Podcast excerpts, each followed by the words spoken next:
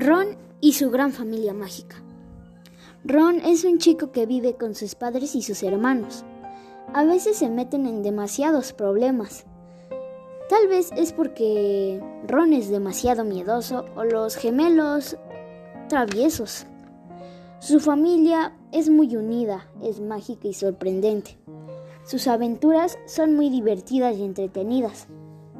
A veces también son tristes. Toda la familia mientras esté unida, todo va a estar bien. También sus amigos de Hogwarts, Harry Potter y Hermione Granger, se puede decir que son familia, porque siempre han estado con él en las buenas y en las malas.